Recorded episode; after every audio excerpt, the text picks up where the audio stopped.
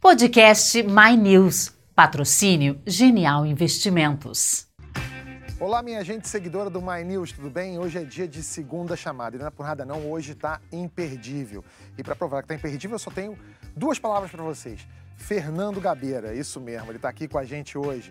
Mas antes de continuar, tem que se inscrever aqui no canal. A gente precisa de vocês. Tem muita gente que assiste e acaba não se inscrevendo. E é só clicar nesse retângulo vermelhinho aí embaixo e tá feito. A gente super agradece. E quem quiser e puder também pode acessar os links da Genial aqui embaixo. Genial Investimentos é nossa parceira aqui, patrocina nosso canal independente, é um excelente lugar para você investir sua grana, não importa se é muito, se é pouco. Os caras são feras e muito melhores que qualquer banco por aí. Eu e a Mara Luqui garantimos, né?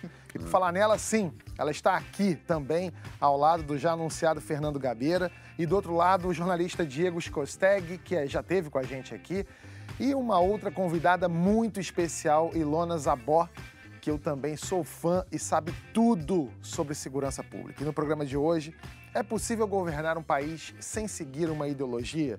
Jair Bolsonaro diz que sim, e que ideologia é pior que corrupção. Mas o próximo presidente tem tomado decisões que aparentemente têm base em nada mais, nada menos que ideologia. Qual o tamanho da bancada evangélica no Brasil e quanto poder ela terá no novo governo? O partido que estava na pior e já emplacou três ministros, um a mais que o Olavo de Carvalho. E por que os americanos estão tão em love com o Jair Bolsonaro? E por falar em love, o hino da vida, Love of My Life. Você também está possuído por essa música?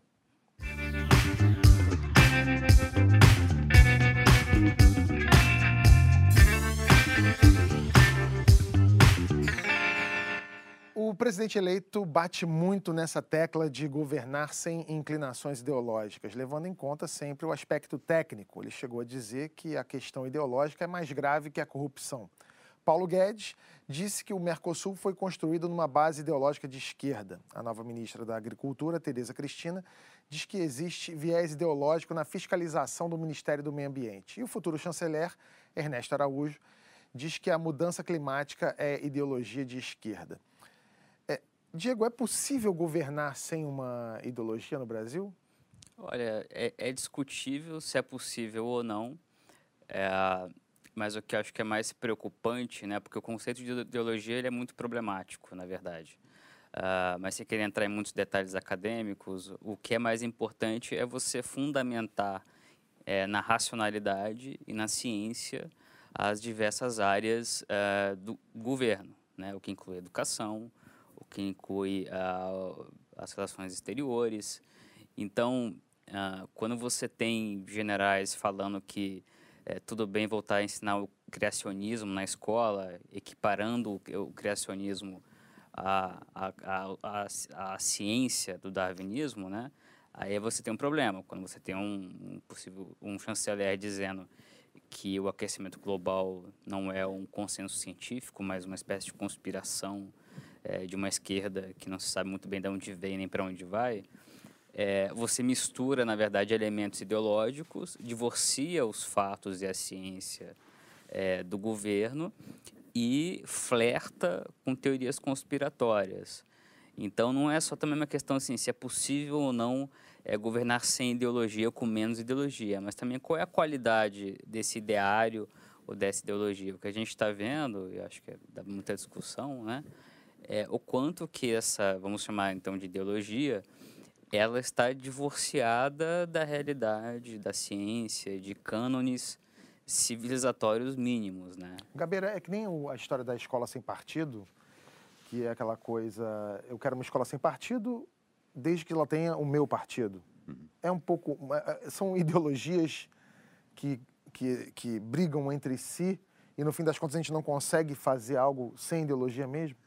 Olha, é, antes de tudo, queria cumprimentar aos espectadores e dizer que realmente na educação a discussão vai ser muito importante.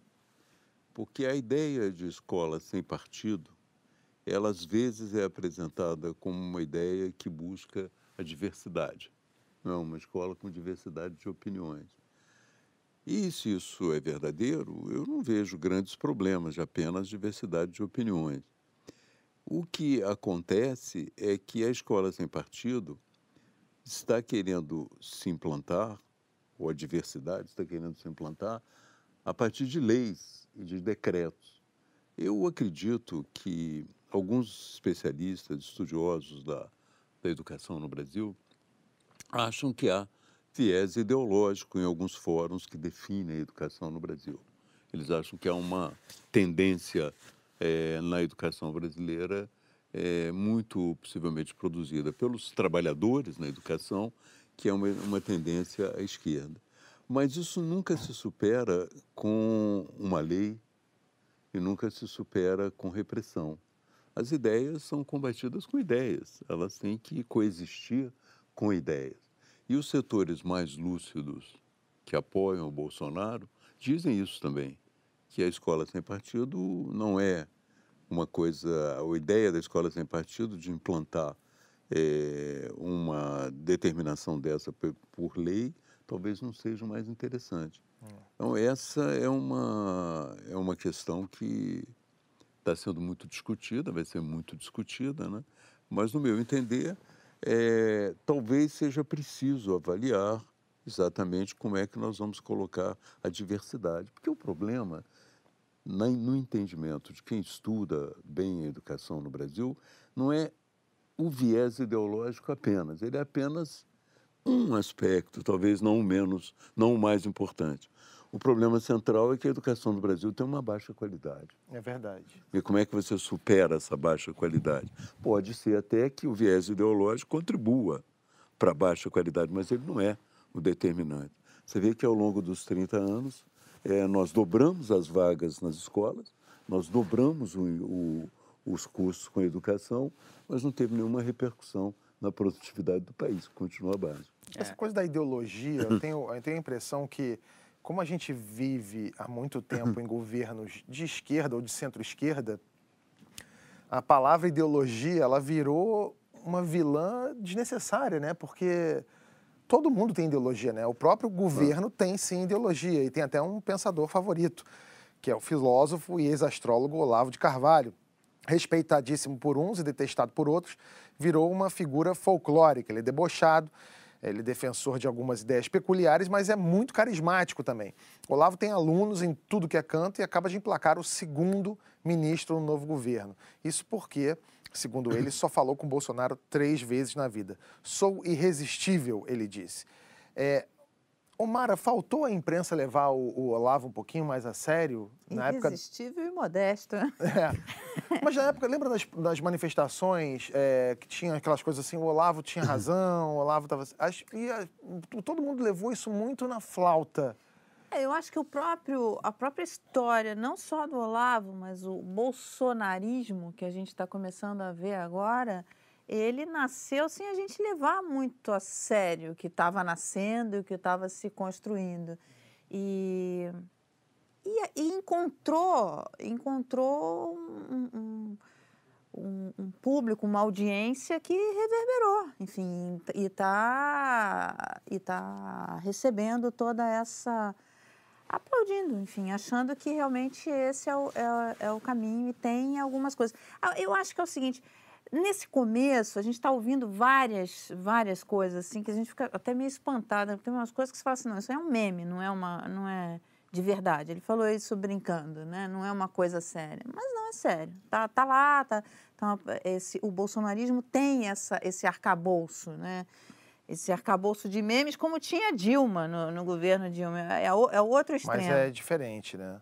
O, os memes do Bolsonaro são, é, me lembram muito aquelas coisas do Chuck Norris, sabe? Aquela coisa do que faz, acontece. E o da Dilma era para o outro lado, era mais uma coisa atrapalhada. Ilona, você não acha que, que a questão da segurança também foi Bom, se juntar né, ideologia com escola sem partido e eu acho que esse pensamento que está sendo construído, a gente vai ver que o que sofre, na verdade, são as políticas públicas que precisam ser feitas é, com discussão, baseadas em evidências, em experiências, medindo resultado. E nada disso a gente está fazendo. Na verdade, a gente não conseguiu chegar a esse nível de discussão em nenhum dos temas relevantes para as pessoas, para de fato melhorar a vida das pessoas no Brasil durante o período eleitoral. E o que a gente vê é que foi montada, assim, uma máquina de informação, de comunicação nova, onde as pessoas que acessam hoje filósofos como o Olavo, é, não tem outros tampouco, porque eles não têm pensamento crítico, educação de qualidade para ir atrás é, de uma série de, de, pensadores que poderiam estar tá aí assim, ajudando, cada um forma a sua opinião, mas a gente acaba recebendo também muito direcionado, é, porque a gente está só se informando muito bem por WhatsApp hoje em dia, né? É, e o que está acontecendo é que a gente está deixando de fazer as principais discussões, porque o que eu falo, não tem ideologia. Todo mundo quer, por exemplo, viver num país seguro, todo mundo quer educação de qualidade, mas como a gente vai chegar lá? E essa discussão a gente não está conseguindo fazer, porque logo se colocam num lado do outro, né? Exatamente. É, e todo o resto não tem credibilidade. Se você discorda de uma ponta ou de outra, você já é rotulado como, uma, como é. uma outra. Uma Agora, eu outra. acho que tem um aspecto bem interessante nisso, que e, e é importante é, levar o Olavo de Carvalho a sério, porque ele é um personagem mais complexo do que acho que muita gente é, imagina. Ou seja, a persona pública dele é muito bilhosa, muito agressiva, como alguém também apoia durante muito tempo, até por ser ter virado uma caricatura, uma chacota.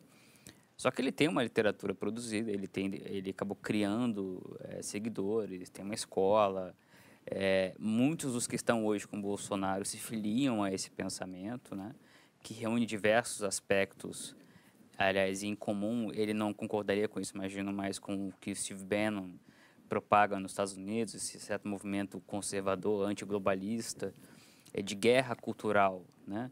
Então, é, quando você a influência que, que é natural até na no, nas lives do Bolsonaro tem um livro do Olavo de Carvalho ali, não é à toa, né? É. Então, mas é como o Clóvis Rossi falou, é o cabo da Ciolo intelectualizado, né? Mas, Gabeira, é... você conhece o trabalho do Olavo, né?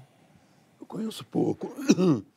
Eu li o Imbecil Coletivo e assisto algumas, é, algumas manifestações dele pela internet. Mas a, o meu ângulo é um pouco diferente. Eu não fico tão preocupado com o Olavo Carvalho, de Carvalho e a influência dele. Eu acho que nós não descuidamos do Olavo de Carvalho, nós descuidamos do homem comum, entende? Das pessoas Verdade. comuns, com as suas perspectivas, com as suas ansiedades, e nos é, mergulhamos muito numa conversa entre nós, com termos próprios, com é, a nossa possibilidades e tal, e ficamos um uhum. pouco distante desse mundo. Então, o susto que você leva com o Olavo de Carvalho é, na verdade, um susto secundário em relação ao susto que vem ao descobrirmos que uma grande parte da população não pensa como nós, não aceita as nossas propostas e, ao contrário, tem uma visão muito crítica. Ou seja, dela. estava numa bolha, né? Nós é, estávamos é, numa bolha não, e agora. Eu acho que todo mundo, todo mundo se surpreendeu de um jeito estranho quando falou assim: a gente vive num país. Conservador, é, né? Conservador.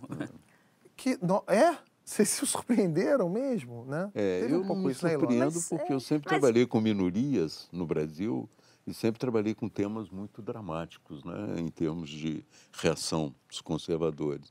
Então eu os conheço muito bem, inclusive o próprio Bolsonaro, com quem eu atuei 16 anos na Câmara e mantive uma relação é, cordial e respeitosa. Por quê? Porque eu sei realmente que o Brasil real é esse, não é o da nossa, da nossa conversa na Zona Sul de Ipanema, num botequim, entende? É, mas o que eu sinto é que falta conversa com as pessoas também que se dizem conservadoras. O que eu sinto com os temas que eu trabalho, que também são temas polêmicos, é que quando a gente chega com uma conversa honesta, explicando o que está em jogo, de fato, quais são as ah. propostas, as pessoas se abrem para elas, mas hoje a gente não faz isso. As lideranças também, digamos, progressistas, tampouco falavam a verdade sobre a maioria dos temas. Eu, enfim, é, posso estar citando até, falando de escola sem partido, a questão da ideologia de gênero. Se a gente não falar de gênero nas escolas, violência, por exemplo, contra mulheres, meninas, a gente vai estar, na verdade, é, com, enfim, colaborando para um processo na sociedade que é invisível, é perpetuando, né? Na verdade, a, é, a falta de informação. Eu trabalho com políticas sobre é, drogas. Tudo a gravidez indesejada. A gravidez né? indesejada. É Não, estupro. Gabeira, é. 70% dos estupros no Brasil, que é um país que tem é, dezenas de milhares de estupros, só registrados são 60 mil por ano. A gente acha que isso aí não é nem 10%.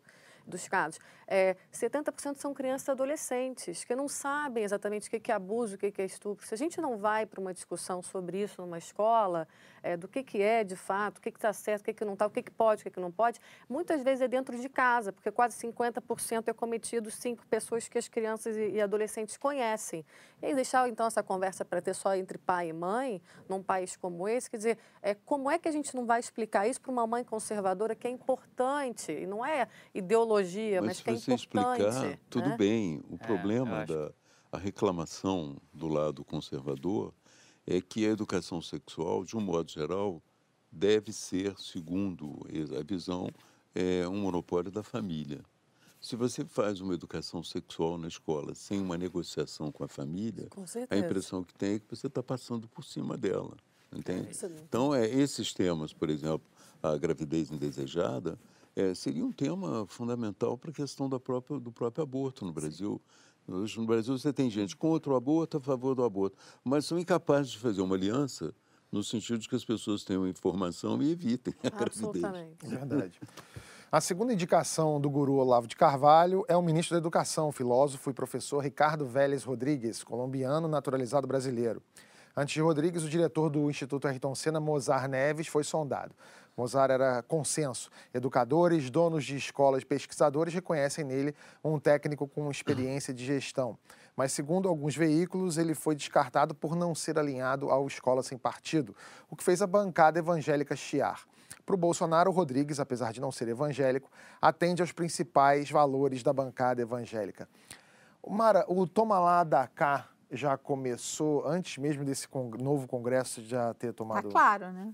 Quer dizer, ele não. falou que ia negociar não com partidos, mas é, com as bancadas, né? Que não. essa seria a forma como ele ia negociar, é, enfim, tudo o que precisa passar pelo Congresso. E, e essa, essa atuação da bancada evangélica no Ministério da Educação eu achei surpreendente, porque é, Estava todo mundo dando como certo que o, que o ministro da Educação seria o Mozart. Ele, inclusive, as pessoas falando, poxa, é, é, era bom demais para era, era bom é, parecia bom demais para ser verdade e de fato era não era verdade né?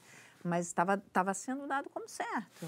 E era um nome respeitado entre os educadores em qualquer linha ali que você e quando você vê uma reação tão forte da bancada evangélica, você vê que esse vai, vai ter um peso relevante na, no encaminhamento de todas as pautas, as pautas econômicas, por exemplo, vão passar, ele vai precisar, de, vai precisar é, do apoio dessa bancada. Essa bancada, pelo é. visto, vai ter um Essa bancada decisivo. tem 200 deputados. Gabeira, você, você acompanhou o surgimento Acompanho. e o crescimento dessa bancada. Né? Acompanho, né? acompanho há muitos anos. E é, a bancada evangélica, ela tinha algumas reivindicações mas é, durante muito tempo ela lutou por uma sobrevivência de algumas das suas práticas. Né?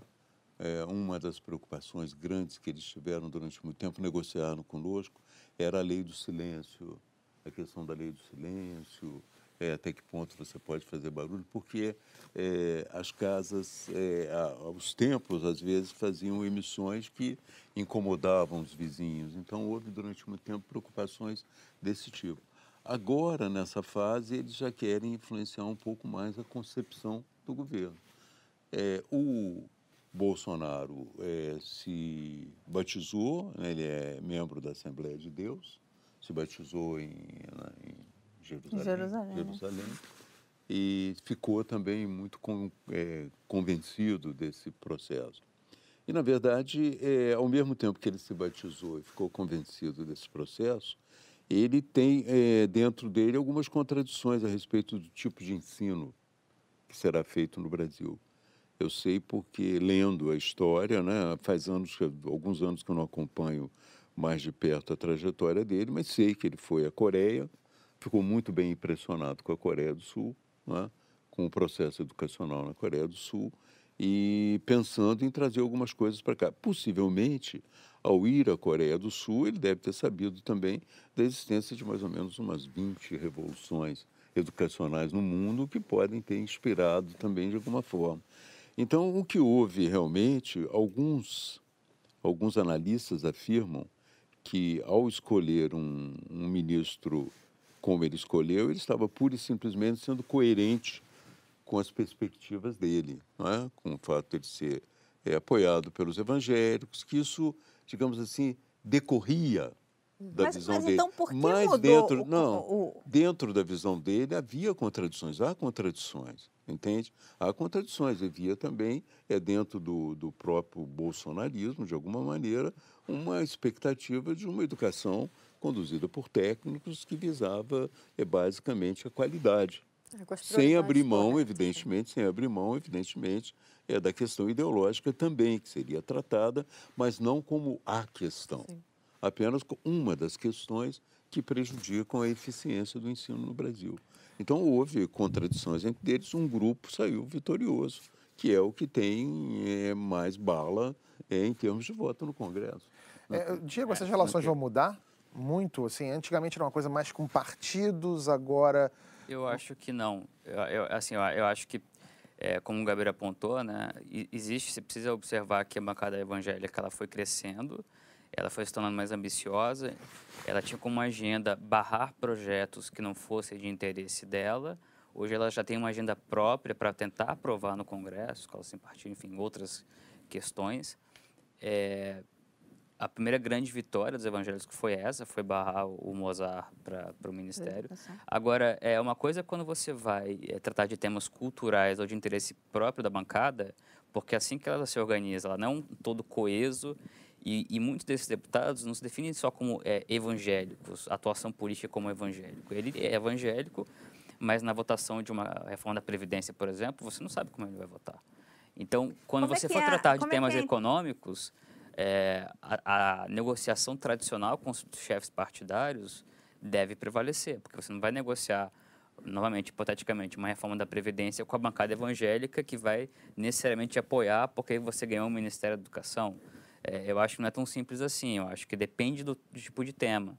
E acho que é um governo que é, é um momento muito rico, né? Assim, que você tem uma mudança profunda de ideário econômico, né, os liberais, uma parte forte disso, segurança pública também, e essa parte cultural, de, eu chamo de, a gente pode chamar de guerra cultural, em que está a educação, em que está o Itamaraty.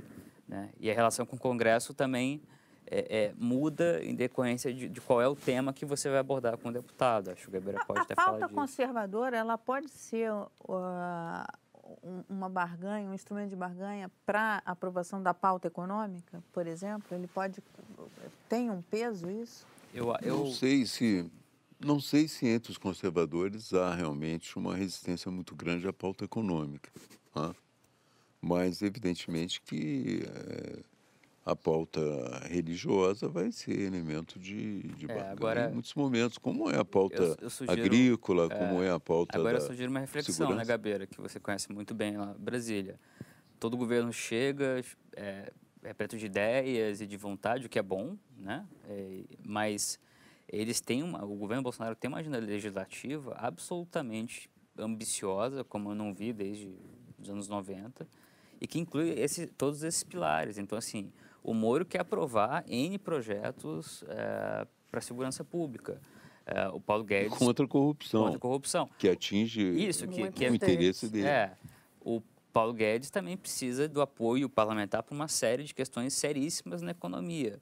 É, a questão conservadora, a educação. é, o que isso significa? Não, não existe capital político, não existe, do Bolsonaro para aprovar tudo. Ele vai ter que priorizar algumas áreas, alguns projetos. E quando isso acontecer, e pode ser em breve, a gente vai ver brigas ali internas e não dá para saber ainda, eu acho, quem vai prevalecer, porque não dá para querer fazer tudo.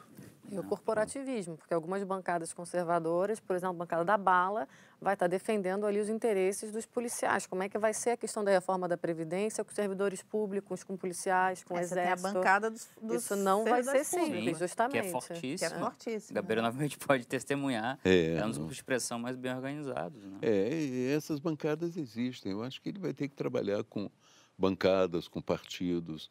Eu acho que naquelas circunstâncias ali vai ser preciso improvisar muitas vezes, de acordo com a situação. Né? É. Não sei, a, a sensação que eu tenho do Congresso brasileiro é que às vezes você começa com um projeto maravilhoso, mas eu comparo com aquele peixe do romance do Hemingway, o velho mar. sim. Você vem com um peixe enorme, mas na praia ele é um esqueleto. entende? Todo mundo vai comendo um pedacinho, vai comendo um pedacinho. Ele na praia é um esqueleto, né?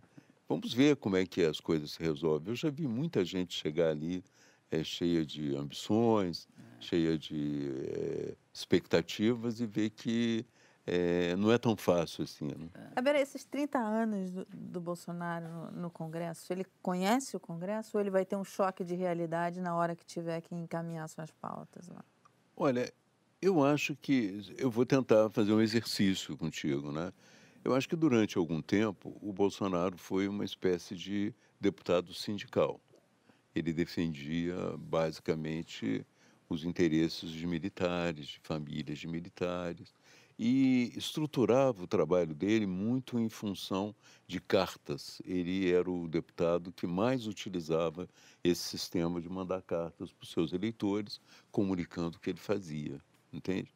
Depois de um certo tempo, né, é, ele começou também a trabalhar contra, a denunciar a corrupção, porque a corrupção, é, de uma certa maneira, ficou muito focada no PT. Né? Ele não era tão é, contundente com a corrupção quando ele estava no PP e havia problemas do PP, porque ele precisava sobreviver ali como um deputado isolado. E a partir de um certo tempo também ele começou a adotar cada vez mais o tema da segurança pública. Então ele uniu o tema da segurança pública e da corrupção e foi para a rua fazer o seu, o seu trabalho. Agora, eu não ouvi nunca nas grandes negociações, nos grandes projetos que demandam negociação, reuniões intermináveis, café em copo de plástico, aqueles sanduíches com, com, a, Frio. com papel engordurado. Eu não vi é, participando desses movimentos grandes. Ele sempre teve um pouco à parte. E isso até o facilitou, porque ele se considera e se apresentou como uma pessoa que está fora Como do um sistema. não político, né? né? Fora do sistema. É. Mas eu não sei se isso vai ficar com Onyx Lorenzoni, que é o, Eu o acho, homem Gabeira, que ele, ele tem ciência é, das dificuldades é, que ele vai ter no Congresso. Tem, claro. Isso, para mim, está bem claro. 30 assim, anos ali, ele conhece. É, Ele pode não conhecer todos os meandros, ele não pode É. não conhecer tudo, mas ele conhece. 30 anos ali. ele sabe. Agora, a grande questão é, e tendo um Onix e tendo pouca gente, é como fazer e é- quais vão ser as prioridades. Porque nesse momento, eu acho que ele até de forma inteligente não está delineando quais vão ser as prioridades. Olha, vai ser segurança pública, gente. Mas esse governo tem uma confiança gigantesca, né? E a gente está falando aqui que eles vão ter muitas dificuldades, assim, o discurso é muito confiante. E a gente está falando de improvisação. Será que esse governo tem essa, essa capacidade de improvisação? Porque eles me parecem bastante pragmáticos para ter um, um rebolado, né? Bom, tem o Não, mas o respaldo pragmatismo popular, né? é uma condição da, da improvisação. É. Mais ou menos, né? Nem... Mas assim, depende dos primeiros 100 dias. Eu acho que desse, nesse sentido, se a equipe econômica estiver organizando, de fato, pautas para os primeiros 100 dias, o juiz Sérgio Moro, idem, é, existe ali, porque vai ter uma pressão popular também. Afinal É. de contas, tem aí um muito apoio. Uma expectativa. né? uma expectativa e também vai dizer, né, mesmo que o Congresso esteja insatisfeito, tem a, tem a população que votou para colocá-los lá. Então, acho que tem aí o, os primeiros 100 dias, se fizerem, é, vão conseguir aprovar muita coisa. Agora, aí a população também vai perceber o que, que dessa pauta, porque muita gente votou também sem saber qual é o resultado final na ponta, pri- principalmente na questão econômica, né? É, e aí eu acho que vai começar a perceber qual é o, o que, que, enfim, de fato É. aconteceu. E um ponto importante sempre é lembrar, como o Gabriel mencionou também um pouco, que o bolsonarismo, vamos chamar de bolsonarismo, não é um monolítico, né? não, não é um, uma coisa una menos os indivisível. eleitores que votaram Muito nele. menos, Isso, então, exatamente. É, na hora que você tem que negociar prioridades no dia a dia com o Congresso, é, as diferenças vão aparecer e isso se transforma em crises. E crises em Brasília são paralisantes. Então, isso pode acontecer, a gente não sabe ainda, né? É, o E como você ter- observou, eu não sei se eles, vai- se eles vão ter jogo de cintura, para usar o clichê, para manobrar isso e conseguir aprovar, enfim, o, o É, o jogo principal. de cintura é forçado, né? Quer dizer, Você não tem, mas aos poucos a realidade te impõe, Te entende? impõe. Tua própria cintura vai soltando. Rebolando. Tá aí uma coisa que eu queria ver, a cintura, cintura do Bolsonaro soltando, vai ser curioso ver. Vai. A do Onix vai ficar maluca. A do Onyx já está solta há muito tempo. É, Agora, você sabe que é, realmente ali existe um aspecto novo, eu acho, que já existia nos últimos anos, talvez nos dois últimos mandatos nossos. Né? O meu não, porque eu já saí em 2010, que é a participação popular. Hoje a participação é muito grande nos projetos votados na Câmara dos Deputados. Os deputados são acionados por e-mail, eh, fazem abaixo-assinados e tal. Hoje eh, você tem os atores são o governo, o parlamento, mais a opinião pública, entende? Sim. Que pode ter um peso. Embora a maioria, ou a maioria, uma boa parte dos deputados, não se preocupe muito com isso. Sobretudo no período ainda distante das eleições, né? Eles estão num tempo que podem se desgastar agora. É. Bom, houve um dos protagonistas dessa, dessa, de toda essa novela que a gente está falando vai ser o DEM. E houve boatos que o Democratas estava numa pior. Só que o partido foi o único dos grandes que elegeu mais deputados em 2018 que em 2014. E emplacou três ministros no governo, no governo Bolsonaro, por enquanto. Se isso é estar numa pior, o que, que é estar numa melhor? Bom, o DEM foi é, desenganado pelos analistas políticos em 2011, quando o Kassab saiu do partido para fundar o PSD. E levou uma galera com ele. Os entendidos de política diziam que o DEM ou voltava às origens conservadoras, conservadoras ou desaparecia. A gente já viu que não desapareceu, né? A tendência é o DEM virar é, um, um protagonista um- cada vez mais conservador, ou Gabeira? Olha, o DEM sempre foi um partido com uma tendência conservadora. Mas acontece que no Brasil, é, ser conservador, até poucos anos, é, no universo intelectual e midiático, era um pouco negativo. Ainda é, né? É, todos procuraram, de uma certa maneira, é, atenuar a sua, a, a sua imagem conservadora. né? E durante muitos anos nós trabalhamos com a ideia de que a luta entre o PSDB e o PT era a luta entre a esquerda e a direita. É. né? Só agora que o DEM ficava como um, um apêndice do PSDB. Só agora que nós vemos que não, uma luta contra a direita e a esquerda tem outras características É, também. Na verdade, né? agora é uma, revolu uma É. revolução, né? É. Eu acho que é uma, algo E o- bem profundo que está É. acontecendo. E o DEM foi muito também eh, fustigado pelo, pelo Lula. O Lula tinha uma vontade de acabar com o DEM. Várias vezes ele disse isso. Entende? Tinha uma vontade de acabar Uma com raiva do DEM. Bonhausen, né? É, e o Bonhouse tinha uma vontade de acabar com. Com Aquela raça. Era, aquela era raça, frase recíproco, famosa, né? é. Então, eu acho que eh, tudo isso pesou, mas agora eh, o próprio DEM, entende? Eh, sofre um pouco, ele é conservador, ele pode, inclusive, ajustar a sua agenda com a agenda do, do Bolsonaro, do PSL, mas eh, não é tão fácil porque os partidos que sobreviveram ficaram muito queimados, entende? Todos eles, até o DEM, de uma certa maneira. É. Teve algum partido que não ficou muito queimado? ou- Olha, É, dos, bem tradicio- desconhecido, dos- né? dos Talvez não- tradicionais, não. Aquele que nunca teve votos. Não, assim, não é à toa, a gente precisa relembrar né, o resultado da eleição. Né? O PSL, um partido que não existia, que, e, e que, é, enfim, não existia. Foi um receptáculo para o Bolsonaro que disparou, né? Eu acho que o DEM, ele está, de certa maneira, em uma posição mais confortável, mas ainda assim no dilema que o PSDB vai estar agora. Que é o seguinte, o país eh, se moveu muito para a direita e esses partidos, como a gente está falando aqui, eles, eh, eles negociavam muito, trafegavam muito na mesma raia ideológica, eh, em que nos costumes não havia muita discordância e estava realmente na centro-esquerda, para ficar no, no mínimo, e na que, dividiam mais na questão eco, eh, econômica, né? social menos, costumes menos.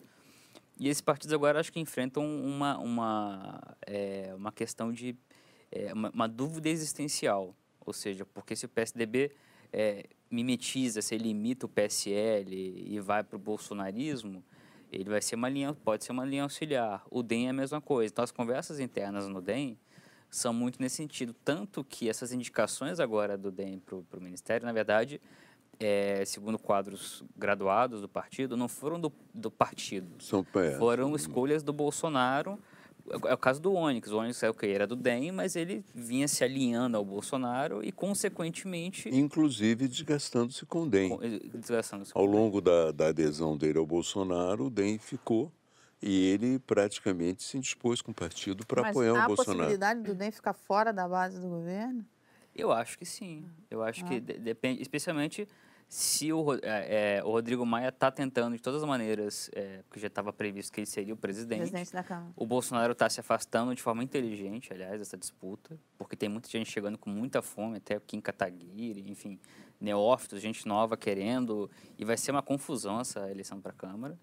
E, e, e, é engraçado ouvir isso. É, e é, é muito novo, porque assim, é, a eleição para a Câmara, tirando Severino e outros casos, sempre foi um processo meio é, é é previsível, né? Meio consensual ali. Quando tal. a Dilma tentou interferir, mexer é, nisso, deu, no que deu, é. né? Então, se o, o Rodrigo Maia perde, vamos dizer assim, a eleição para a presidência da Câmara, depende de como for essa derrota, o DEM pode sim adotar uma postura de, chame-se o que quiser, né? De oposição ativa, oposição responsável, é uma, uma, atitude mais independente, pensando nisso, olha, não vou me colar no bolsonarismo, porque eu vou virar uma linha auxiliar e tem eleição para prefeito daqui a dois anos, enfim, aí tem uma série de outras questões políticas. É, tem o espaço é, de é centro é... também, que o DEM poderia estar ocupando. Na verdade, não o centro fisiológico tradicional, mas existe um espaço Esse que no Brasil está vago. o Artung está tá costurando, isso é para valer, não é? Vai acontecer? é. Eu acho que tem que, tem que esperar para ver, porque...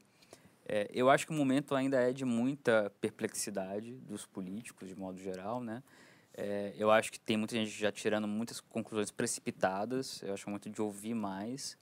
Eu estou ouvindo também de alguns políticos é, é, da oposição, que é uma posição formidável, não perdeu de lavada, né? tem, tem, tem votos, é, tem expressividade. E eu acho que é, ninguém sabe muito bem ainda, talvez o Ciro um pouco melhor, como fazer um, uma, um bloco independente, um, uma frente é democrática, que chama-se como quiser, né? É, eu acho que quem está mais, mais é, é, tem mais sabedoria política está esperando um pouco para ver como tudo isso vai se desenhar. A presença da Câmara, a formação do Ministério. Porque a gente está lidando com um fenômeno, por isso que eu falei rapidamente aqui da revolução, que é muito diferente do que aconteceu nas últimas décadas. Né? E está se mostrando, se mostrou durante a eleição, né? e se mostra agora na composição do governo. As pessoas é, os, os entendidos da política, como o Otávio te falou é, com uma certa ironia é, e com razão, é, estão perdidos porque, ah, não, vai ser o Mozart, porque o, o Bolsonaro tem uma boa conversa com o Viviane Sena, mas não estava decidido. E, e, pegaram um cara que ninguém conhece, do, do, mainstream, né? E que a gente não sabe o que vai fazer, né? Mas que, que assusta muita gente. Então, é, tem surpresas atrás de surpresas. E quando você tem muitas surpresas, acho que é hora de parar para pensar e falar, opa, acho melhor a gente observar melhor aqui e entender o que está acontecendo antes de sair formulando estratégia, de sair, especialmente para os políticos, né, que querem se contrapor a isso. Uma que não é muito surpresa é Bolsonaro e Trump. Será que está começando aí uma história de amor? Bolsonaro já demonstrou o quanto admira o americano. Tem a mesma estratégia de comunicação, tudo pelo Twitter. Nomeou um chanceler que é fã do presidente dos Estados Unidos. E o governo Trump retribuiu.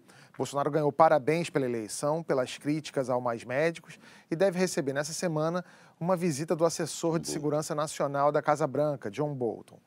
É... O, o Bolsonaro está com essa moral toda com o Trump? Como é que é isso, Mara? Ele acha que tá, né? Mas eu acho que é... o Bolsonaro ele, ele, o, ele, ele enxerga o Trump como um modelo.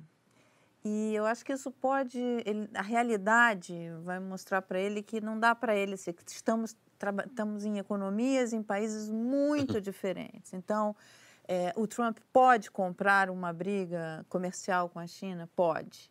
Ele pode, ele tem seus motivos ali para fazer, enfim. É, nós podemos? Não, nós não podemos. Nós não podemos entrar numa, numa briga comercial com a China. da mesma forma que outros blocos. Eu acho que tudo isso ele está é, entendo. O, pró o próprio Trump, quando ele anunciou o acordo, o novo acordo com México e Canadá, de comércio com México e Canadá, ele falou do Brasil, falou que, que eu, enfim, iria... Reclamou. Re, exatamente, é. ele reclamou do Brasil. Então, assim, se o presidente eleito acha que vai encontrar um, um presidente americano ali de braços abertos para ele, eu acho que é, eu acho que ele, eles vão ter que saber separar coisas distintas, né? Uma coisa é o alinhamento ideológico mesmo, assim, que existe entre, novamente, o Bannon, que é um personagem importante dentro da, do movimento do Trump, e é movimento conservador, que o, o, o Bolton. Outra coisa é a questão comercial, né? Então, você pode trocar carícias é, retóricas sobre como a América Latina estava dominada por comunistas, a troika que o, que, que o Bolton se refere, né? É, de comunismo, etc., que é uma palavra muito importante para esse novo pensamento. É, mas uma coisa é a diplomacia concreta e real e o resultado dessa diplomacia, né? Ou seja, se falou em um acordo bilateral, esquece o Mercosul, que é uma coisa que o Paulo Guedes já falou bastante, em um acordo bilateral de comércio Brasil-Estados Unidos, reforçar essas relações. É, os americanos não são ingênuos, né? Então, e eu tenho dúvidas sobre, até porque a gente não conhece, sobre a competência é, que o Itamaraty vai ter para ajudar que o Brasil tenha uma relação é, que seja boa em termos comerciais com, com os Estados Unidos, é, diante dessa nova dinâmica geopolítica entre, né? entre, entre Estados Unidos e China aproveitar um pouco de, dessa, é. dessa é, guerra para a gente. pode se é. beneficiar é. dessa guerra em algumas pautas? Da, da... Sem se alinhar automaticamente, né? Porque se alinhar, você... É, a guerra comercial entre China e Estados Unidos, que o Trump começou no início do ano, já está beneficiando as exportações brasileiras, principalmente nos setores ligados ao agronegócio. Olha aí, ó. De janeiro a outubro desse ano, o Brasil já exportou, está aí no gráfico, mais de 53 bilhões de dólares para a China. No ano passado, no mesmo período, a gente tinha exportado pouco mais de 41 bilhões. A China é o país para quem a gente mais exporta. Em segundo lugar, mas com menos da metade do volume de negócios, vem os Estados Unidos e depois a Argentina. É, Mara, os ruralistas vão obrigar o Bolsonaro a se entender com a China também? Eu ou... acho que os, a, a, bancada ruralista, os ruralistas, eles têm um peso na economia muito forte, muito importante. E nesses esses anos de recessão, nesses três anos de recessão que nós vivemos, não fosse o agronegócio, teria sido muito pior. O agronegócio brasileiro, ele de fato tem a produtividade que a gente não vê nos outros setores da economia.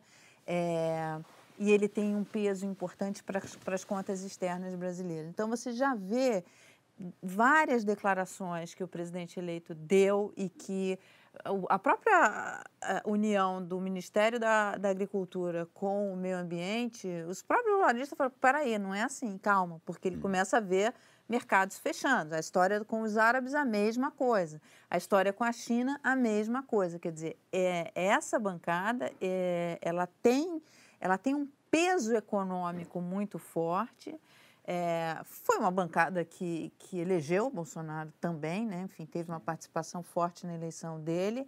Agora, eu acho que vai enquadrar o presidente eleito em várias coisas nessas, nessas questões comerciais. É, existe uma discussão subjacente que é que eu procuro acompanhar, ainda não tenho uma conclusão sobre o que eles vão concluir também, é se os Estados Unidos, com essa boa vontade, pode substituir a China nas relações com o Brasil.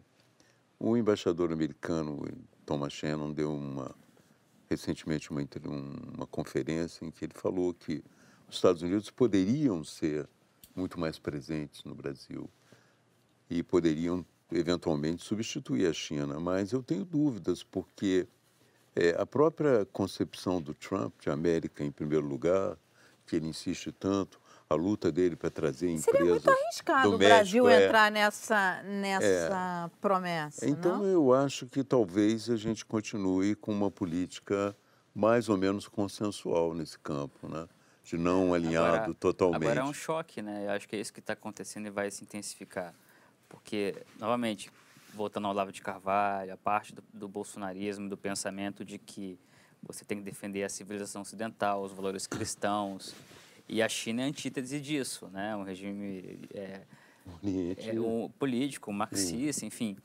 Uh, então, mas a, a, necessidade real, a, a realpolitik, né, impõe uma relação comercial com a China. E eu acho que esses dois polos vão ter que se entender. O polo das ideias, que é importante para esse grupo que está assumindo agora, é, se submeter de alguma maneira, porque acho que não vai dar para coexistir. Vai ser muito ah, mas se eu tivesse que chutar, eu acho que o polo das ideias vai sair perdendo. Da economia. Exatamente. Com certeza, até porque você. O... Como sempre. Como sempre. É. Até porque você tem um. Ele tem um prazo é. para a economia começar Exatamente. a voltar a funcionar. Hum, é, ele não vai contar com não, a benesse de, de todos os agentes. a, gente vive, a gente vive num país onde as pessoas elas começam também a julgar ideologias pelo bolso. Exatamente. Então, Exa é, mas exatamente. É, então, não começam não, elas sempre julgaram ideologia a formação política é muito, ela, ela é Você, é fluida. Na, na época não só pelo bolso, mas também pela paz ou a sensação de segurança de vida, que ela né? Exatamente. Você na época do mensalão, quando o Brasil estava bombando, você não é. viu ninguém na rua. Claro. Brigando ali, sou contra a corrupção. Né? Deu para envolver, deu para envolver. Deu, uh, então, Agora, assim. Essa questão da China, eu tenho pensado um pouco, eu tentei introduzir na campanha eleitoral. Eu perguntava a todo é, candidato a presidente o que, que ele achava da relação com a China. E eu estava preocupado porque eu tinha lido um livro é, chamado The Winner Takes All O Vencedor Pega Tudo em que tratava da presença da China na, na África e na Ásia. E nessa presença da China na África e na Ásia, era uma presença em que eles tendiam, em alguns países, a dominar também os marcos regulatórios, porque eles tinham muito poder. Uhum. Mas é, pedi até uma amiga minha, Vivi, a Vivian, é, é, que trabalha no Globo, é, para fazer um. Ela me mandou um material que ela tinha de entrevistas com especialistas em comércio da China com o mundo. E o que eles dizem é o seguinte: se você tem um marco regulatório bem estabelecido, a relação com a China não é problemática, pelo menos é o que. Eu, pelo que vi também, como a Europa é sempre muito aberta para o capital chinês, né, pensei possivelmente deve ser esse o, o segredo: você ter uma relação com a. China, mas com um marco regulatório bem estabelecido. Né? Não vejo, não vi aí grandes problemas. Vamos ver agora o que, que eles Agora, internamente no bolsonarismo, é um problema sério. É. O, o, Partido Comunista Chinês é, é, chamou para uma reunião o pessoal do PSL, Bebiano e, e, eh, e, os demais, foram convidados e eles iriam e acabaram não aceitando. Uhum. Porque isso, na cabeça deles, é uma questão muito importante. Uhum. É, é um discurso, mas que, por enquanto, está em, em, choque com a possível claro. prática ali na frente. E assim, falar de China é um problema. Olha, a gente não pode. A gente fala muito mal da China. A China é um regime liberticida, opressor, etc. Não, vai contra é o ideário deles. Uma ditadura, né? É, Também uma ditadura. Então, é, como é, que você bom, lida com isso? Bem, bota um dinheiro, é. Tal, mas é lá quem sair, né? Do, é. do... Igual eu vejo, por exemplo, eles ficam muito dizendo que não, que essa questão das mulheres, dos gays, é, dos negros, é coisa de comunistas. Né? Eu me lembro da minha passagem pela Rússia, que é o país que vive comunista, os gays vivem na pior lá, entende? No maior desespero. As mulheres na China não têm esse poder todo. Quer dizer, isso não é uma invenção comunista, isso é uma invenção é, da liberdade individual, da, da luta, entende? Não, é, então atribui-se isso uma ao falta comunismo. de leitura do Agora, é claro que né? no Brasil houve uma apropriação pela esquerda Exatamente. dessas ideias. É. O assassinato da vereadora Marielle Franco e do motorista Anderson Gomes completou mais de oito meses e ninguém foi preso. O ministro da Segurança Pública, Raul Jungmann, disse ter certeza que políticos poderosos, agentes públicos e milicianos estão envolvidos no caso. Segundo o ministro, autoridades impediram por três vezes o trabalho da Polícia Federal. Agora, as investigações não estão no assassinato em si, mas num suposto complô que bloqueava as investigações que seguem sob sigilo. Ilona, o que, você achou dessas declarações do ministro? É, antes de você responder, eu quero dizer só a minha impressão. Eu fiquei chocado. Chocado. Chocado. Como é que um ministro fala isso E não, dá o nome, né? E não me mostra nada. Não, como é que não prenderam os caras que, que, tá, Isso que é uma longa questão, prejudicaram as É, investigações? assim, por dentro, na verdade, vamos, vamos dizer assim, a, a- toda a questão, quando a gente vai olhar o que, que é a investigação de crime contra a vida no Brasil, é, não tem quase ninguém preso. Então tem um problema gravíssimo. A gente não chega a condenar nem 10% dos homicídios. A gente é o país que mais mata no mundo, mas quando você vai ver, isso não está representado na população carcerária. Então a gente prende, muitas vezes, quem não nos ameaça é, diretamente, são crimes em flagrante. Óbvio que tem gente que deveria estar preso, outros poderiam estar cumprindo pena alternativa à prisão e investindo ali. Então temos um problema, a gente tem problema, gente, de não ter é, pilha na caneta, é, na, na lanterna, não ter reagente luminol, não ter é, geladeira funcionando, não tem equipamento para raio-x. É. é gravíssimo. Na ponta a gente acompanha a perícia, é, é uma- um sucateamento. Então é um desvalor da vida gigantesco. Óbvio que o caso da Marielle é um caso absolutamente emblemático, cruza uma linha, vira um crime político, num momento também que o Rio estava aí numa crise de segurança absolutamente eh, fora de série, mas é o que, que a gente tem visto das equipes de investigação, isso olhando pelo lado deles, tá? Eh, se eles hoje dizem quem é e não tem prova, daqui a dois anos essas pessoas estão livres, ou até menos tempo. E aí fica a sensação de impunidade. Então, qual é o maior problema? É produção de provas quando você está tratando de gente que sabe exatamente como não produzir provas ou como, Ou como de fato, atrapalhar uma investigação. E é muito normal, infelizmente, a gente vê, tem policiais excelentes, mas a gente sabe também que tem a banda podre, a gente sabe das milícias. Milícias no Rio, gente, é mais de uma dezena, são 17, 18 milícias. O Rio é um estado mafioso, tem máfias de corrupção nas secretarias, tem máfias nas polícias, tem hoje milícias que não tem nem relação com polícias. É o crime né? organizado, É o né? crime Bem organizado, tem as Estado, facções de né? drogas. Então, a gente está, de fato, falando de um Estado eh, bastante mafioso e sem eh, poder político consolidado, onde a gente estava absolutamente aí acéfalo, órfão. Então, esta investigação, pelo que eu tenho visto, assim, o cuidado é não dizer ou não prender sem depois conseguir deixar preso, porque isso acho que é uma sensação pior, né? Então, é, e foi feito, e, e- e os erros que tiveram ali no início do caso Marielle, que permitiu que a gente tivesse agora chegando a oito meses sem esclarecimento, é, acontecem todos os dias. Todos os dias a gente não chega nem à cena do crime muitas vezes. Ela é destruída muitas vezes pelas próprias polícias. É, enfim, então é um descaso. Para mim, isso é um. Quer dizer, ao invés de a gente ficar discutindo é, as soluções mágicas na segurança pública, esta questão de investigação de crime violento, para mim, é uma das prioridades máximas. Certamente a prioridade máxima da Polícia Civil, é, no Brasil afora. Agora Você acha tem- que essa troca de governo e das polícias vai, vai mexer com esses prazos? Pode ser pode bom? atrapalhar porque vai trocar as equipes e vai Ah, trocar pode também. as- atrapalhar. Porque qual é a questão, né? É, a gente está vendo, pelo menos hoje, que tem agora finalmente o envolvimento do Ministério Público Federal, Polícia Federal. é, então muda um pouco o cenário. Todas essas instituições, inclusive no nível federal, vão mudar é, de chefia. Então, novamente, para que isso vai continuar ou não, não- nós não sabemos. Está mudando Polícia Civil, está mudando o chefe das delegacias de homicídio no Rio, é, vai mudar também né, no nível federal as equipes de investigação. Então, a não ser que se- se- seja feito um pacto de que essas equipes que estão nesse, nessa investigação não sejam tocadas, é, pode atrapalhar. Novamente, pode é, surgir algo da cartola, mas é, não temos nenhum, nenhuma garantia de que isso vai ser melhor ou pior. Agora, tem um ponto que eu acho que é importante lembrar, que é, no decorrer de todo esse processo, além de brigas internas entre Ministério Público e polícia e, e- e incompetência em, em solucionar o crime, né, é, diante de todos os recursos possivelmente mobilizados para isso, a atuação do próprio ministro Jungmann, é, num contexto também de intervenção, de presença militar e de promessa de soluções é, fortes contra a criminalidade, o ministro seguidamente deu eh, declarações Estamos de que próximos. estávamos próximos a resolver o crime, de que em poucas horas apareceria alguma coisa. Então, assim, eh, a confiança pública foi muito abalada, não só por, por causa da, dos agentes, dos delegados, do aparato de segurança pública aqui embaixo, né? Mas também pelo comportamento lá em cima, o que demonstra, para quem está de fora ou acompanha um pouco de perto, mas não está na investigação, uma falta, é, de fato, uma incompetência e uma exploração, uma tentativa de defesa política do seu capital, de uma outra perspectiva, né?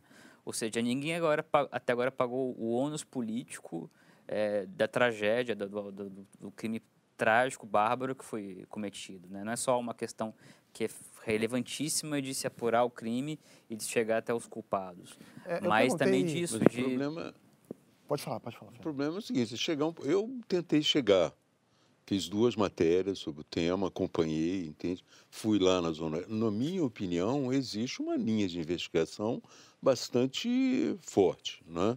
Sim. É uma linha de investigação que trata da milícia da Zona Oeste, do trabalho da Marielle no sentido de evitar o aumento do gabarito, que interessava as milícias pelo processo de construção. é. E fui lá, mostrei. Os caras, é, tem- os milicianos dominam mesmo. Fui em dois lugares mostrando o domínio deles e tal. Esses milicianos ligados ao Orlando Cariacica, que estava preso lá.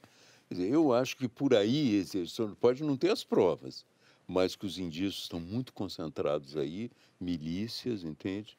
E o próprio comandante agora reafirmou isso. Amanhã eu vou entrevistá-lo, por acaso, o comandante da intervenção. Um, um dos generais co- confirmou que ele acha que a milícia Sim. está colocada.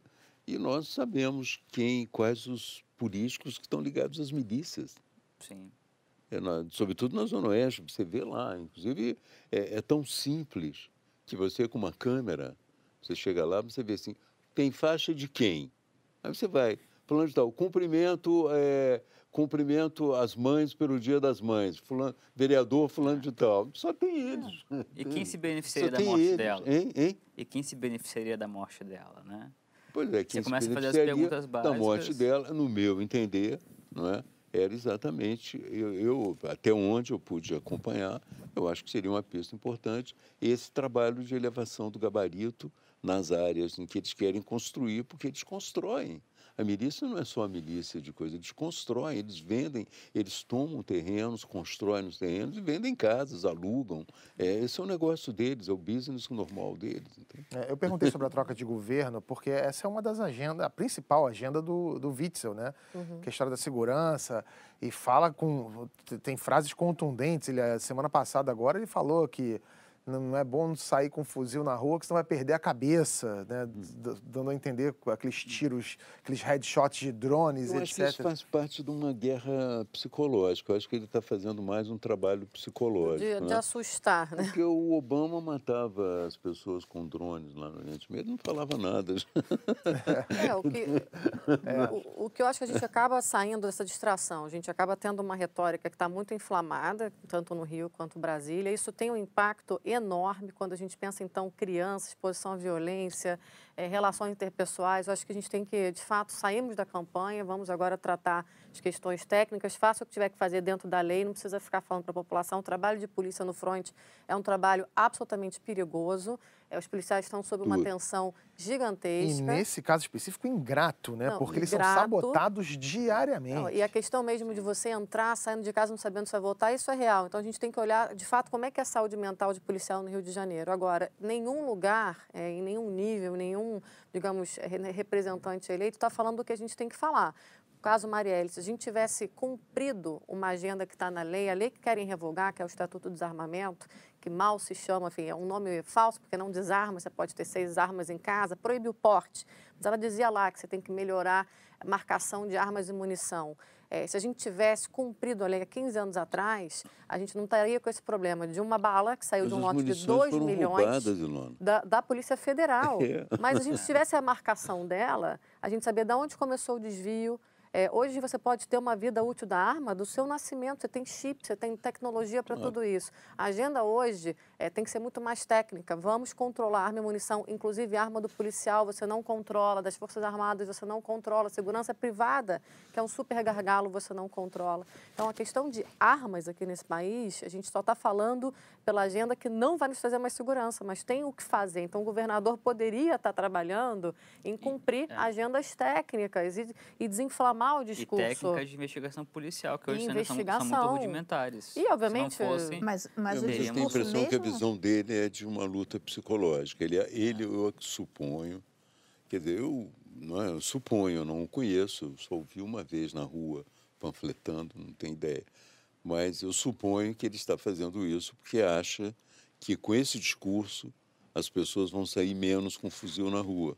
Bom, é que a gente vê que é o contrário, porque quanto mais a polícia age com força, mais o poder bélico dos bandidos não, ele também não está aumenta. agindo com força, né? ele está só conversando. Pois é, vamos ver Ele como tá é que só vai falando. ser. Sim. É. É, eu ó, gosto que o Gabriel é generoso com, com- com a, com a- a premissa do, do não, é porque governador. a retórica não ajuda. A gente, se você olhar o. Mas eu que imagino que, a aconteceu. retórica tem esse objetivo, entende? Eu, não, eu tenho dúvidas, de verdade. É. Se a retórica, se- assim, sendo sincero mesmo, se, se ele é, de fato é, é uma coisa pensada estratégica ou se é simplesmente algo fato, que pensa isso, né? é, é um certo populismo, né? É, é, o fato é enfim. que isso não foi tratado na campanha. Isso não foi tratado na nenhuma É que campanha. as agendas trata- técnicas não foram tratadas. Exatamente, Por exemplo, porque a ela não é prioridade do. Rio não foi Eu tratada. duvido se ele dissesse isso na campanha, ele perderia a Exatamente, eleição. Não perderia. Não? Não creio, não creio. Porque a, a verdade é a seguinte, entende? É, o que ele está falando, é, se você examinar as regras de engajamento no Haiti, das Forças Armadas no Haiti, todo mundo que aparecia com fuzil, eles atiravam. Porque a suposição é que um cara com um fuzil na rua não é policial. Não é, a, coisa é um bandido, pô. Entende? Não é uma coisa escandalosa. Qualquer polícia do mundo, eu acho que se vira um cara com um fuzil na rua, eu acho que a tendência dela, a americana, por exemplo, fuzila. Entende? Gabriela, é, A questão tudo bem, é- mas a- Acho que é, Agora, mas é um marco tô- legal, é, né, o problema é Gabriela? seguinte, não estou defendendo que você vai fuzilar, então não é isso que eu estou dizendo. Estou dizendo apenas, entende, que não é uma coisa tão fora do comum, entende? Porque eu estava o Obama executava frequentemente os líderes terroristas com drone. A diferença do Obama, que era um social-democrata, coisa que ele não dizia isso. Quando estourava, ele dizia, ah, vamos ver o que, que é, vamos fazer um... Não é fazer um... Mas ele fazia isso, sistematicamente, entende? Não, ele aumentou, na Hein? verdade. Ele aumentou. Ele aumentou. entende? Então, É que eu não sei se é, dá para comparar muito, né, Gabriel? Hein? a gente está Não falando do. Haiti, a gente está falando de zonas de conflito, Na mas... Mas vem cá, eu, eu te digo uma coisa, eu não acho tão estranho. Eu estive no Haiti e eu acho que a, a delinquência no Haiti era mais branda do que aqui. Sem, sem dúvida, eu também estive lá. Eu tive e- em Cité Soleil, tive É, em todos os lugares, é muito mais branda Gabriel, que acho que o aqui. que está aqui tem que equilibrar, Hein? porque ah, eu acho que quando a gente fala de polícia, a gente sabe a situação que está e a gente sabe justamente quando, de fato, no confronto vai ser legítima defesa. Legítima defesa não, não tem papo, o policial precisa sobreviver.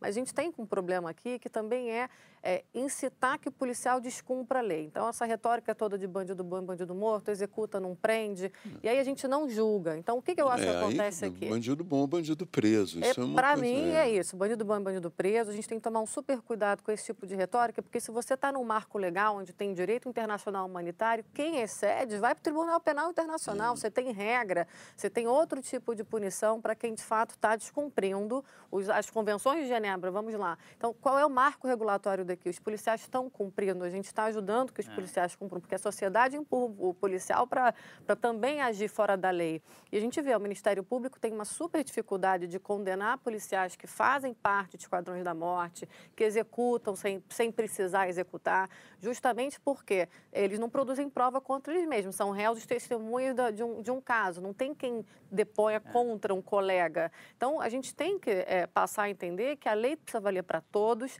sobremaneira, os policiais precisam cumprir essa lei, porque, novamente, assim, os agentes da lei, né, para quem a gente está ali cedendo eh, essa, esse monopólio do uso da força, precisa cumprir a lei e a gente tem que pedir para que, de fato, não haja excessos. E aí, se a gente está conseguindo comprovar que ele está fazendo o trabalho, eh, eh, tinha eh, risco, etc., óbvio, vai ter. Vai ter morte, porque um fuzil é uma arma de uma Acho que o- altíssima o- letalidade, Acho né? você está falando é muito que o Moro é. disse, né? O Moro, na, no, no, dos É, o Moro já falou dele, que não é bem assim. falou tá. que é, o ideal é o, é o policial volta para casa, o bandido vai para cadeia, O enfim. Moro já ele deu uma... o tom, né? Já deu mais ou menos o A- tom. Até que ponto ele vai conseguir, né, que isso se espraie? É, mas no nível estadual Agora, a gente ainda não teve esse tom. É, Eu acho o que isso é problema é, que o. Moro não É. tem experiência de um ponto e que talvez seja importante começar a conversar sobre esse tipo de conflito assimétrico, entende? Sim. Que você Sim. tem setores, áreas da, da, da cidade tomadas por grupos armados que lutam entre si e lutam contra a polícia, eventualmente, entende? Mas que dominam territórios, entende?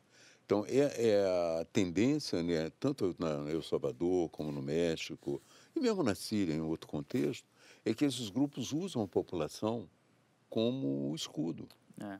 Entendeu? Eu vi isso agora, eu recebi fotos, eu conheço um, um coronel que escreve sobre esse tema, e agora está no Texas, ele mandou umas fotos de uma favela que chegou para ele, onde os caras construíram o brinquedo das crianças, especificamente no, o pula-pula é, das é crianças, verdade. no lugar onde a polícia ia passar, entende? É. Isso já é mesmo, construído dessa maneira, entende? Quer dizer, a população se torna um escudo. Mas até Entende? pegando um pouco nisso rapidamente. Agora, é se claro que se você chegar com um fuzil matando todo É. mundo, você vai produzir um, uma- uma- um, Um um Muito resultado curioso. sangrento, nenhum, nenhum Nenhum questão efeito. resultado, foi- nenhum efeito Uma prático. questão pode ser bem útil. O que, que você acha da, da a presença militar hoje, depois de tantos meses e que, e que se esperava tanto, justamente nessa questão assimétrica? Qual a avaliação que você faz? Olha, e aí você é muito honesto. Os militares não pediram para chegar, né? chegaram, planejaram. O que está sendo feito, assim, de um lado, é, e vou guardar as críticas, temos, vou falar sobre elas, mas o que está sendo feito é que qualquer governo deveria ser feito no nível de estruturação, fortalecimento das forças de segurança pública, treinamento, equipamento, é, gestão. Isso é um trabalho invisível. Isso está sendo Mas feito. é fundamental. Isso é fundamental. A questão é como é que isso vai ser continuado sem uma Secretaria de Segurança Pública, que já foi a visão também do, do novo governador de acabar. Né? E aí você não tem esse lugar de integração, justamente porque as polícias não gostam de trabalhar juntas, de dividir informação. Isso não é só no Rio, é Brasil afora. Então, com o término da secretaria, a gente fica com uma pergunta: onde é que isso vai estar? Onde é que o legado, digamos, positivo, que a gente vai ver aí num, num médio prazo, né? É, do outro, acho que, que este risco que a gente correu com a intervenção de normalizar militares cuidando, é, segurança nacional não é a mesma coisa que segurança pública. E a gente vê um aumento muito grande da letalidade policial, muito grande mesmo, quase 70% aí se você compara é, entre, entre os anos, que já era muito alta no Rio de Janeiro.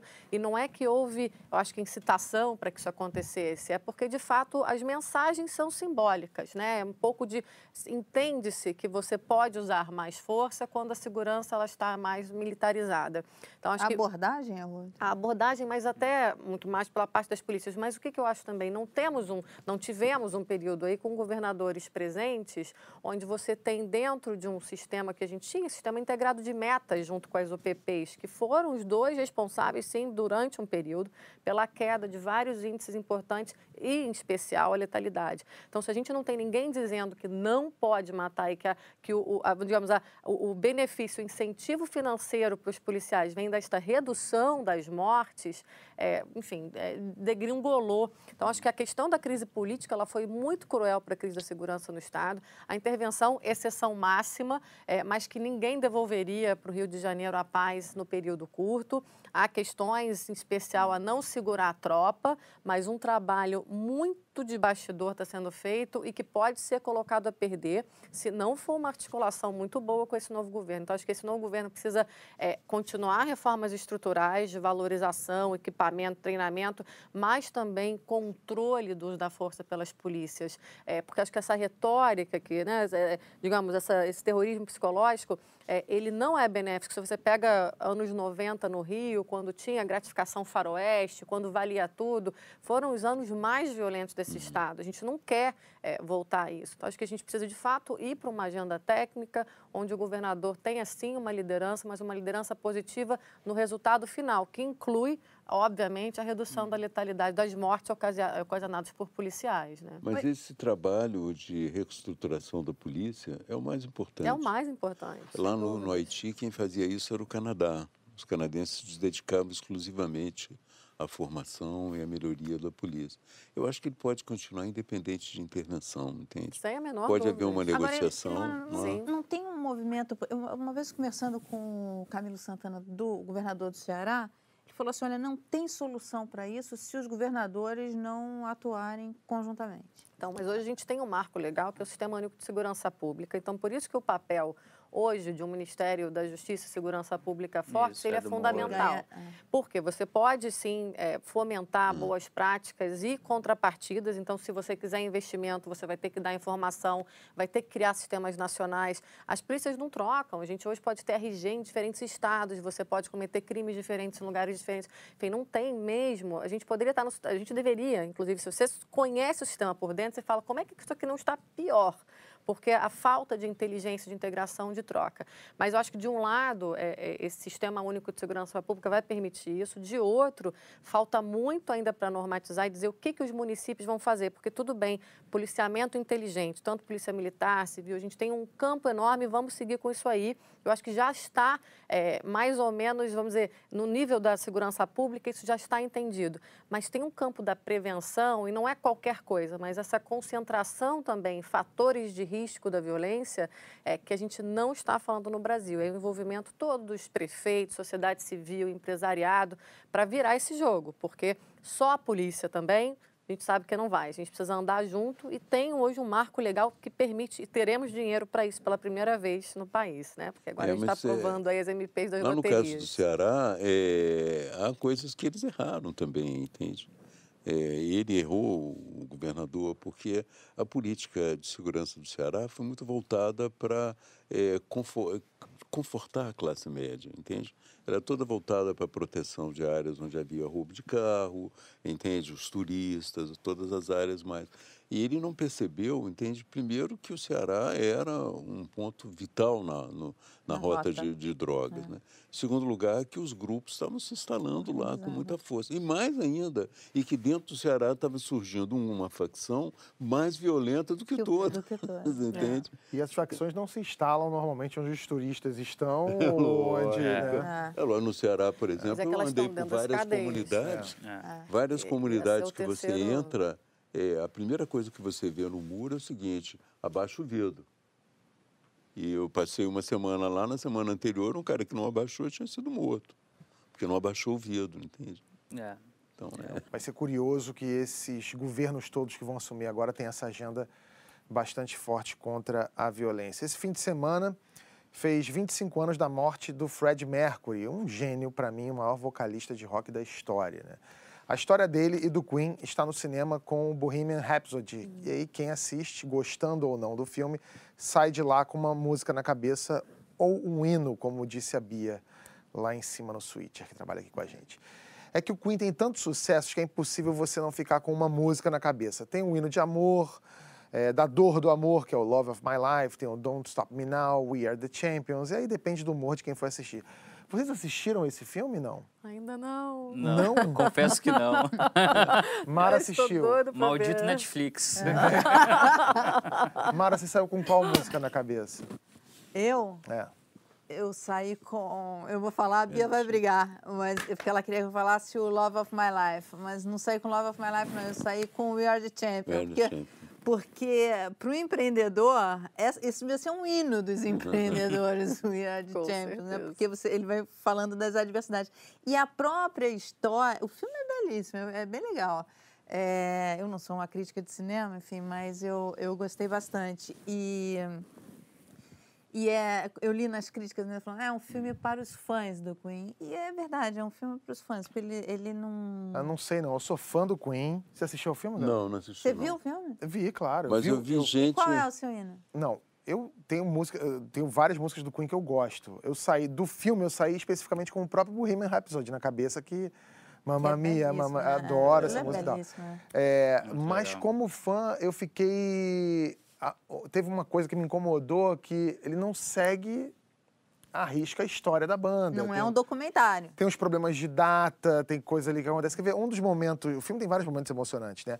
E um deles é quando o ator que faz o Fred Mercury conta pra namorada, né? No filme, Fred Mercury contando pra namorada, que ele fez um show no Rio e ele imaginava que ninguém fosse entender. Ele falou é assim: pô, fiz um maior show da minha vida, o maior público da minha vida, e ninguém sabe falar inglês naquele país. Só que o estádio inteiro começou a cantar, não era um estádio, na verdade, né? Que foi lá, é. foi, foi lá, no, lá no, na Zona Oeste ali. E todo mundo começou a cantar Love of My Life. Eu fui nesse show. Não brinca. Sério? Fui nesse show. Eu, eu não tinha idade também. ainda pra ir nesse show. Você também. Eu cobri, cheio de barro. É, eu também fiquei cheio de barro. E eu era criança, ah, tava é, com meu pai. Foi Rock in, foi Rock, rock in Rio 1. É, é, isso mesmo. Primeiro. É, Incrível. É 1, isso mesmo. Adoraria Agora, olha só como é são as coisas. Eu lembro que eu pedi ao meu pai para ir no show do Queen, porque o Fred Mercury usava uma camisa com o escudo do super-homem.